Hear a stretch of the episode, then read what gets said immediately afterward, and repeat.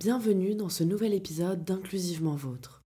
Inclusivement Vôtre, c'est le podcast qui envisage la culture d'entreprise comme un pilier stratégique du développement des organisations, avec un prisme diversité et inclusion. Je m'appelle Laura Driancourt et je suis l'hôte de ce podcast créé et produit par Projet Adelphité, l'agence de conseil et stratégie en diversité et inclusion qui propose une approche multidimensionnelle pour mettre ce sujet au cœur de la performance des organisations. Bonne écoute Épisode 8 Mourad Weslati Lien entre prise d'initiative, droit à l'erreur et communication. Dans la première partie de notre échange avec Mourad, nous avons parlé de l'expression des valeurs de l'entreprise, du recrutement à l'onboarding. Cette seconde partie est l'occasion d'approfondir les éléments d'un bon onboarding mais aussi de discuter des liens entre prise d'initiative, droit à l'erreur et communication. Est-ce que tu veux nous donner déjà plus d'exemples peut-être sur l'onboarding dans les petits signes qui font que tu t'es senti euh, rapidement inclus? L'onboarding, pour le coup, c'est un de ceux que j'ai le mieux vécu. Il y a des onboardings euh, absolument terribles où en fait on te dit voilà ton poste de travail, à tout à l'heure, et vraiment je ne revois plus les personnes avant 17 heures. Ça, c'est vraiment parmi les pires onboarding. Du coup, à Nacon, ça s'est vraiment bien passé parce que on m'a accueilli, on m'a expliqué euh, sur quel projet j'allais travailler, comment fonctionne l'entreprise, on me fait visiter le bâtiment. Ça passe par plein de petits détails. Ça fait un tout il y a énormément de documentation. Alors je sais pas si ça a toujours été comme ça, mais en tout cas je, ne parle que de mon vécu. Il y a beaucoup de documentation qui est déjà prête beaucoup de templates qui sont aussi euh, des documents qu'on va utiliser tous les jours, qu'on va devoir remplir à un moment, qui parfois peuvent être fatigants. Et en fait, il y a cette espèce de partage de dire j'ai créé un doc, toute l'entreprise peut l'utiliser. C'est pas que pour moi. Et ce truc de dès que j'ai une question, tout le monde est hyper ouvert. Je vais pas forcément aller les voir alors qu'ils sont en réunion et leur dire réponds à ma question. Mais il y a ce truc de bah, je peux très bien envoyer un message, la personne me répondra quand elle a le temps, ou alors juste me retourner sur ma chaise et mon collègue de bureau, je peux lui dire au fait, il y a machin qui me dit ça, comment je règle? Et puis en fait, ils peuvent prendre 5 euh, minutes, 10 minutes, une demi-heure pour m'aiguiller. Et ça, pour un onboarding, c'est hyper important de passer aussi par les autres, etc. Trop bien. Un mot-clé qui est revenu dans ce que tu disais, c'est partage. Ça a l'air de faire aussi partie des valeurs. Ah, c'est vrai, j'aurais pu le rajouter, tu vois. Faire évoluer ton triptyque, du coup, si tu le souhaites. J'aimerais bien que tu nous détailles un peu plus comment se traduit la valeur constance. Pour le coup, ça passe aussi parce que je disais tout à l'heure, c'est-à-dire qu'il y a des templates et des procédures un petit peu pour tout. Alors tout n'est pas applicable sur chacun des projets. En tant qu'éditeur, on a une ligne éditoriale. Il faut que quand des personnes jouent à un jeu, ils puissent à un moment se dire hein, c'est Nacon qui a publié ça ou pas. Et ça, ça passe bah, du coup par l'importance d'une constance et dans sa ligne éditoriale et dans sa manière de travailler. Et même, ça fait une demi-heure qu'on parle. J'ai toujours pas expliqué pour ceux qui peut-être ne connaissent pas la différence, mais en gros, dans le jeu vidéo, il y a plein d'acteurs dans le jeu vidéo, mais entre autres, ce sur quoi je me concentre là tout de suite, c'est qu'il y a donc les studios de développement qui vont créer le jeu vidéo vraiment de toutes pièces. Donc c'est eux qui sont les créateurs des jeux. Et il y a aussi donc ceux dans quoi je travaille qui sont les éditeurs de jeux vidéo c'est un petit peu comme les boîtes de production dans le cinéma. Les éditeurs vont financer et accompagner de bout en bout la production, puis ensuite l'amener sur le marché. Je viens de faire un résumé court, certainement me faire engueuler par certains collègues, mais j'assume pour les, bienfaits de, l'explication courte. Et donc forcément, en tant qu'éditeur, on a cette responsabilité de se dire, je travaille avec des studios de développement qui vont créer le jeu, et il faut que l'accompagnement il soit adapté à la création du jeu et, à leur manière de produire, mais également qu'il y ait une certaine constance. Que moi, quand je travaille, j'ai la même logique, la même relation et la même manière de suivre un projet que mon voisin de bureau qui travaille pour la même boîte d'édition. C'est de ça aussi dont, je parle quand je dis une espèce de constance. Ça passe aussi bah, par mon onboarding qui a été du coup fait par des collègues à moi qui ont le même esprit, la même manière de travailler, le même relationnel avec les gens. Ok, super clair, super intéressant de voir comment ça se traduit aussi dans l'organisation du travail et toute cette documentation qui est créée. Quand on arrive dans une structure, bah, il y a plein de logiciels parfois qu'on connaît pas super bien ou qu'on a un peu touché par-ci par-là, mais qu'on n'est pas rentré dans le détail, d'avoir la documentation, de savoir comment s'en servir, de savoir aussi comment on a telle approche ou quoi. Donc de comprendre un peu la personnalité de la structure. Lorsque c'est écrit, lorsque c'est explicité, c'est plus simple et ça permet aussi de s'y référer régulièrement et de voir est-ce qu'on a évolué par rapport à ça et d'avoir un peu un suivi des choses et aussi de regarder en arrière, se dire ah oui, bah en fait au début on était comme ça, là on a évolué. Est-ce que c'est toujours aligné ou est-ce qu'on veut revenir à ce qu'on avait fait avant? Parce qu'au final on se rend compte que la voie qu'on a prise, elle correspond pas tant que ça à ce qu'on voulait faire et on voit qu'il y a des couacs et donc d'avoir un suivi régulier des différentes évolutions. ça permet de pouvoir regarder en arrière et de se dire waouh, tout le chemin qu'on a parcouru, c'est incroyable ou ah ouais, mais en fait là, on a pris une mauvaise direction. C'est important qu'on redirige en fait. Ça peut en ennuyer certains, mais vraiment l'importance d'une bonne documentation sur le long terme, c'est capital. C'est ça. Nous, on travaille beaucoup en pensant au temps long. Donc en fait, il y a des choses qui prennent plus de temps au début, mais après, sur le long terme, en fait, on gagne tellement de temps quand tout a été bien clarifié, etc. Et ça ne veut pas dire qu'il ne peut pas y avoir une flexibilité qu'on peut pas faire évoluer les choses, mais juste déjà d'avoir cette base et de se dire, ok, en fait, quand je rentre sur tel type de dossier, j'ai une to-do qui est déjà faite et je sais exactement ce que j'ai à faire et pas de se redire à chaque fois, attends, mais qu'est-ce que je dois faire, comment je l'organise et tout? Et ça, c'est possible que lorsqu'on travaille en pensant aux fois suivantes et en se disant, bah, la première ou la deuxième fois que je le fais, je prends vraiment, quitte à prendre une journée en plus, ou enfin doubler le temps passé initialement de vraiment structurer, de faire les processus. On va tellement remercier notre soi du passé d'avoir fait tout le travail et de se dire ah ouais quand même c'était vraiment impressionnant tout ce que j'ai fait mais Dieu soit loué je l'ai fait. Ou penser à son soi du futur au moment où on le fait dire il me remercie. Exactement. Et en fait on devrait se laisser des petits mots en mode T'es content ou contente hein, que je l'ai fait à ce moment-là Tu peux me dire merci. J'y penserai, tu à laisser des petites notes euh, sur le côté. Je pense que c'est drôle si on se laisse des petits mots, tu vois, c'est un peu des capsules temporelles. Il y a des sites maintenant qui te permettent de te faire des capsules temporelles et de t'envoyer des lettres à toi-même, ton toi du futur. Et je pense que c'est drôle en fait qu'on évolue au final tous les jours, que ce soit euh, à titre individuel ou à titre professionnel euh, dans les structures, et de voir que son soi du passé imaginé ou a fait. Et parfois je me dis ça pourrait être cool aussi de s'envoyer des lettres à son soi du passé, enfin d'une certaine de boucle, mais de pouvoir lire en, même temps au présent. Enfin je sais pas, c'est un peu, euh, c'est un peu bizarre dit comme ça, mais se dire, mais en fait, c'est bon, on a survécu à ce moment ou à ce gros rush et tout. C'est impossible de s'envoyer des courriers à son soi du passé, on peut le faire qu'à son soi du futur, mais euh, si un jour il y a des voyages dans le temps, il y a un truc là. Pour reprendre un peu le fil de, de l'entretien, j'aimerais bien savoir qu'est-ce qui t'a donné envie de rejoindre Nakon? Je sortais d'études et je crevais d'envie d'appliquer un peu tout ce que j'ai appris et de plonger enfin dans le monde professionnel. En vrai, c'est quelque chose dont on se rend pas trop compte quand on est étudiant sur le coup. Mais être étudiant, c'est un peu une simulation. Là, on bascule dans le mode matrice, hein, les gens, on est full nerd cet épisode. Et une fois que tu rentres dans l'entreprise, tu es au milieu de personnes qui sont là depuis 15 ans, s'il faut, 20 ans. Dans le jeu vidéo, c'est vraiment beaucoup, 15 ou 20 ans. C'est un domaine qui est assez récent et du coup, c'est souvent des seniors.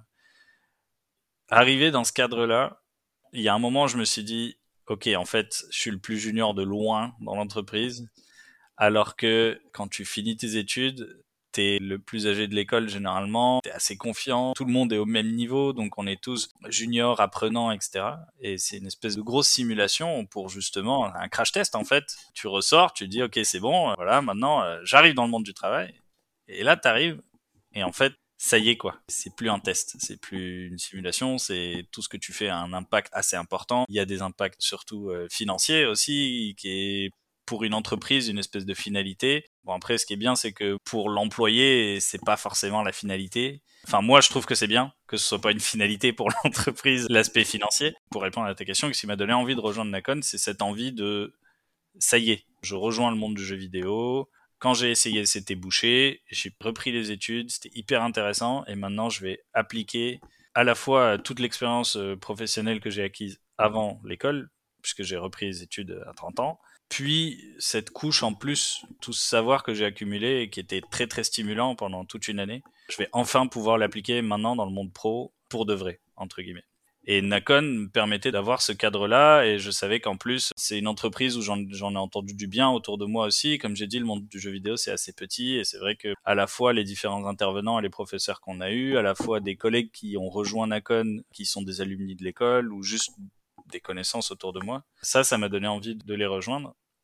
Et après, d'un point de vue plus euh, curiosité personnelle, j'avais jamais travaillé dans quelque chose qui se rapproche de l'édition. J'ai toujours eu des rôles de gestion beaucoup plus créa, comme par exemple la troupe de théâtre, le game design, la conception de jeux en escape game.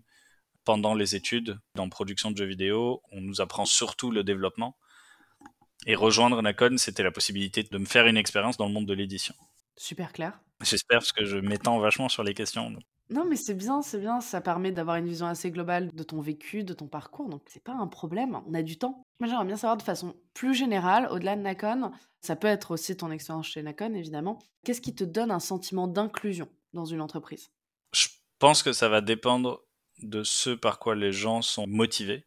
Moi, personnellement, je suis très motivé par l'aspect social. Et c'est dans tout, que ce soit dans la création, j'ai toujours besoin d'être avec des gens pour créer, qu'il y ait un échange, que ce soit dans le sport, j'ai besoin de faire du sport avec des gens. Si je fais du sport tout seul, je ne me motive pas. Je suis vraiment drivé par cet aspect très social. Et donc, l'inclusion forcément passe par l'inclusion sociale, mais avoir une bonne entente avec les collègues, avoir un bon esprit de groupe, qui est euh, des activités. Toutes les entreprises ne poussent pas à ce qu'il y ait des activités dans l'entreprise euh, entre les collègues, mais c'est vrai que moi je trouve ça très important. Puis les petits moments informels aussi, c'est-à-dire pouvoir prendre le café avec quelqu'un. Enfin, j'ai déjà été dans des entreprises où quand les gens prennent leur café, c'est chacun son café. On peut être à 30 cm l'un de l'autre. La parole n'existe pas. Ça m'est déjà arrivé d'avoir des moments un peu gênants comme ça pour moi, l'inclusion, c'est déjà la curiosité vers autrui, en fait. Pouvoir se dire, euh, bah tiens, qu'est-ce que tu faisais avant? Tu vois la question de alors comment ça se passe ton premier mois? Ou euh, ah ça va tel projet en ce moment? Enfin, tu vois, euh, juste même s'intéresser à l'autre.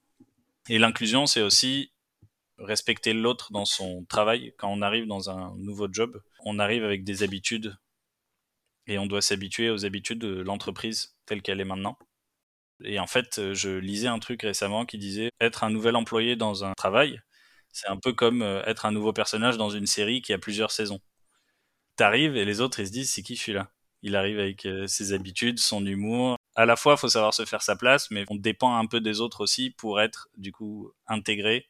Et même en termes d'habitudes et de compétences professionnelles, il faut que l'entreprise soit ouverte à ce que la personne qui arrive qui est débutante, qui est nouvelle dans l'entreprise en tout cas, il faut que l'entreprise soit ouverte aux compétences de cette personne-là et qu'elle ne la formate pas dans ses manières à elle de faire. Qu'elle ait un cadre qui soit quand même flexible pour pouvoir s'adapter à différentes personnalités, d'autres manières de travailler et voir comment faire évoluer en fait, parce que ça se trouve, les, les manières de travailler que la, la, personne a en fait, ce sont des bonnes manières aussi et ça peut faire évoluer le cadre de façon intéressante. C'est ça. Enfin, moi, c'est en tout cas ma vision des choses à ce sujet. Dans cette continuité, j'aimerais bien savoir ce que tu aimes le plus chez Nakon à l'heure actuelle. Parce que ça s'inscrit justement là-dedans. Le respect de l'individu et entre guillemets ce droit à l'initiative. C'est-à-dire qu'ils sont pas derrière moi à regarder constamment ce que je fais. Il y a un contrôle permanent. Si le travail est mal fait, ils verront que c'est mal fait. Et il y a ce côté, on est indépendant. C'est le rôle aussi qui veut ça. Tous les métiers ne se ressemblent pas. Mais c'est vrai que dans ce rôle-là, alors que ça peut être assez procédurier, etc., il y a un suivi mais je ne me sens aucunement épié, surveillé. J'ai déjà eu des boulots où vraiment presque la pause café était comptabilisée. Si on prenait plus de 10 minutes, ils commençaient à nous regarder un peu mal. Ça dépend des entreprises. Et pour le coup, là, la manière dont je le ressens à Nacon, c'est qu'on est très indépendant et ça pousse à la bonne prise d'initiative aussi. Oui, parce que tu as le cadre pour tester aussi. S'il y a des erreurs, de corriger ensemble ça responsabilise la personne surtout. Enfin, moi, je trouve que c'est vraiment une bonne chose de pas tout le temps surveiller parce que on intègre nous-mêmes cette rigueur-là de se dire il faut que je sois euh, rigoureux parce que il y a que moi qui peut me surveiller moi et si j'ai vraiment envie de rester ici, si j'aime vraiment ce travail, il faut que je sois un minimum responsable. Ça me paraît plutôt équilibré. Je te propose qu'on passe un peu bah, justement sur les pratiques managériales, ce grand sujet des pratiques managériales et de façon générale, pas que chez Nacon, hein, là on est conversation en général. Quelles sont les pratiques managériales que tu aimerais voir disparaître? Eh bien, celle dont je viens de parler, c'est-à-dire le fait de constamment monitorer, surveiller son équipe, ses collègues. Ça peut passer par la délation aussi. Mais ouais, pour moi, c'est pas sain. Je trouve que c'est des idées reçues. Depuis quelques années, on entend de plus en plus parler du remote, du télétravail, etc. Et pour moi, c'est une bonne chose parce que c'est une confiance, en fait, qu'on place envers son employé. On renvoie comme image, en tout cas, à son employé que, bah, je te fais confiance, en fait j'ai pas besoin d'être derrière toi. Si je suis derrière toi pour vérifier si le travail est fait, ça me fatigue moi en tant que manager, toi en tant qu'employé. Ça, c'est vraiment une pratique que j'aimerais voir disparaître dans le sens où, en tout cas, voir évoluer, quoi. Il y a plusieurs manières de faire un suivi du travail et celle-là, pour juste citer une expérience vécue, on m'a déjà dit l'équipe est pas motivée, à 18h tout le monde est parti, les pauses repas elles s'éternisent, dans la journée tout le monde papote entre les bureaux. Oui, enfin c'est une vie de bureau, tout ce qui est plus classique quoi tu vois, j'ai déjà eu ce truc-là de, bah, en fait, on est là pour travailler, on n'est pas là pour passer du bon temps, on n'est pas là pour avoir une vie d'entreprise entre collègues qui s'amusent bien. Et ça, tu vois, je l'ai déjà eu. Et pour moi, c'est une pratique managériale qui est vraiment vieille école et qui part du constat que c'est l'entreprise qui passe avant tout et les personnes qui sont là, elles sont interchangeables. C'est un rôle et c'est pas forcément une personne derrière ce rôle. Donc au final, j'ai cité trois trucs managériels que j'ai mélangés ensemble dans un grand pot. Mais euh, ouais, je dirais le fait de monitorer constamment et de surveiller parce que ça, en fait, c'est preuve de vouloir tout contrôler et d'imposer aussi ses manières de faire. Du coup, qui déresponsabilise complètement l'employé et qui l'empêche de prendre des initiatives, d'être complètement libre et d'être euh, en fait à l'aise dans son travail. Et de grandir aussi dans ses compétences, dans son travail. La deuxième, c'est le fait de vouloir absolument contrôler l'activité au travail, de se dire euh, oh là là, il y a personne qui est passionné et qui reste après les heures de bureau, les pauses café qui s'allongent et les gens y papotent parfois entre eux, oh là là. ça c'est la deuxième pratique que j'aimerais voir disparaître. En fait, laisser les gens se gérer. Si les gens parlent entre eux, ils s'amusent pendant la pause repas euh, qui dure un poil plus longtemps ou autre, c'est pas une mauvaise chose en fait. Sur le long terme, bien sûr. Surtout que, bah, on le sait, hein, des équipes qui s'entendent bien, ce sont des équipes qui travaillent mieux parce qu'elles communiquent davantage, elles ont plus de liens, elles se comprennent mieux aussi. Bah, elles savent généralement un peu plus quand les gens rencontrent des difficultés dans leur vie personnelle, que ça peut impacter leur travail et de se dire, ouais, bah là, je sais, Quentin, il vient d'avoir un petit qui a du mal à faire ses nuits. Bah, en fait, il est plus fatigué, il est moins en forme, il est moins réactif, il fait plus d'erreurs. Bah, en fait, je vais récupérer davantage. C'est ça, en fait, le fait de ne pas voir euh, l'employé derrière le rôle. Ça, ça serait la troisième pratique managériale euh, que je déplore complètement, qui est que c'est pas l'employé qui fait l'entreprise, mais c'est l'inverse. C'est l'entreprise qui fait l'employé dans le sens où les gens sont interchangeables. Ce qui compte, c'est le rôle que tu leur mets dessus, alors qu'en fait, euh, non. ça va avec ce que tu disais tout à l'heure sur l'inclusion et la diversité, qui est qu'en fait, si tu cherches à diversifier les profils dans ton entreprise et à inclure les différentes personnes au sein de ton entreprise, en fait, au contraire, ça va créer une richesse. C'est eux qui sont acteurs de tout ce qui se passe dans une entreprise. Troisième pratique managériale que j'aimerais voir disparaître, arrêter de considérer les gens comme étant juste des rôles interchangeables. Pour dire quelque chose d'hyper cliché, il y a une personne derrière l'employé. Ça aussi, les phrases clichés. Si je peux rajouter une quatrième pratique managériale, arrêter les phrases clichés. T'es pas censé être manager? Ça, c'est pour toi, du coup, en tant que manager. J'en sors rarement, mais c'est plus par humour. Mais c'est terrible. Et à l'inverse, les pratiques managériales que tu aimerais voir davantage? Bah, Du coup, ça va un petit peu avec ce que j'aimerais voir disparaître. Plus de confiance envers euh, les employés. Le dialogue et la communication, même s'il n'y a pas forcément de lien direct. Ce qui se fait beaucoup dans le monde du software de manière générale, du développement de logiciels, dans la méthode agile par exemple, c'est des daily. C'est tous les matins, on va se retrouver et on va dire ce qui a été fait la veille, ce sur quoi on travaille et s'il y a des points de blocage, en parler. Moi, en faisant ça dans mes équipes, je me suis rendu compte que n'importe qui peut avoir des solutions pour d'autres pôles qui ne le concernent pas forcément. Un programmeur qui va développer un outil, par exemple, pour les autres, il va faire son travail à lui, isolé de son côté, il va développer quelque chose. Et puis l'artiste, pendant une réunion collective, va dire ah ouais, mais en fait, tu devrais retravailler ton interface utilisateur parce que là et là, moi, ça me paraît pas logique. Et ça, c'est quelque chose que quand on a la tête dedans, on ne le voit pas et on a besoin des avis des autres. Donc, une pratique managériale que j'aimerais voir un peu plus, c'est pousser à la communication certains pôles qui n'auraient pas communiqué autrement parce que, bon, on fait deux travails différents, ça n'a rien à voir, etc. Ensuite, des pratiques managériales que j'aimerais voir plus, alors de mon vécu du coup, c'est le droit à l'erreur. Je trouve ça hyper important d'apprendre par l'itération. Je trouve ça hyper important de procéder par itération. C'est-à-dire si on essaye quelque chose, on acquiert de l'expérience de toute façon, quel que soit le résultat final, si c'est un échec ou pas. Après, à travers le résultat final, on peut aussi, bien sûr, en apprendre. Quand j'ai travaillé en escape room, la personne avec qui j'ai travaillé n'a jamais eu d'employé avant moi, on n'était que deux, et c'est une personne qui apprenait en fait en même temps que moi ce que c'est une micro-entreprise qui a pas beaucoup de moyens mais qui doit quand même avancer, créer des choses, évoluer, etc. Et c'est une personne qui était hyper patiente, qui est probablement un des meilleurs managers que j'ai eu et qui m'a même appris ce que c'était un bon manager, un peu malgré lui, parce qu'il apprenait aussi en même temps. Mais il y avait ce côté, si on veut faire quelque chose, on va pas s'auto-censurer dès le début. On va d'abord essayer. On va accorder un peu de notre temps pour essayer, monter un truc. Ça marche, c'est trop bien. On aura appris quelque chose. Et en plus, on a essayé, peut-être aléatoire, mais cette fois-ci, ça a marché ça marche pas, c'est pas grave. Qu'est-ce qu'on a fait de mal? Qu'est-ce qu'on a bien fait? Qu'est-ce qu'on peut garder pour la suite? Peut-être pour un autre projet, peut-être pour réitérer une prochaine fois, etc. Donc une pratique euh, managériale, vraiment, pour moi, c'est la plus importante, c'est faire comprendre qu'on a le droit à l'erreur. Ça va aussi vers la communication. C'est-à-dire que si moi, euh, demain, je fais une erreur, si je la cache, c'est terrible. Si moi, en tant qu'employé, demain, je fais une erreur et que je vais voir mon manager pour lui dire ah, je suis désolé vraiment, je sais que j'ai fait une gaffe, voilà, j'ai fait ça, ça, ça. En fait, ça va être réparé plus vite. Je vais certainement m'en vouloir d'avoir fait une erreur, mais je l'aurais admis, j'aurais appris à partir de cette erreur, etc. Donc le droit à l'erreur, c'est vraiment hyper important, surtout dans les procédés itératifs. S'il y a un triptyque vertu en culture d'entreprise, c'est bien les liens entre prise d'initiative, droit à l'erreur et communication.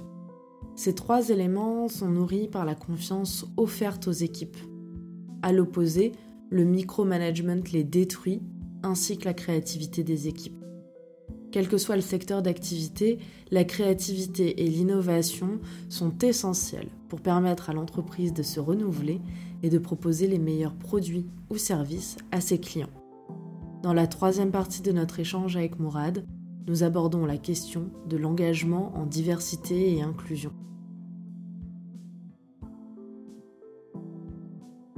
Nous espérons que cet épisode vous a plu.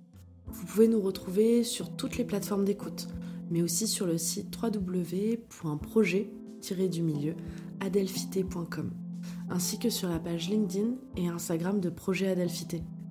Tous vos likes, partages, commentaires sur toutes les plateformes d'écoute, ainsi que vos 5 étoiles sur Apple Podcast soutiennent notre travail. À très bientôt pour un nouvel épisode d'Inclusivement Vôtre.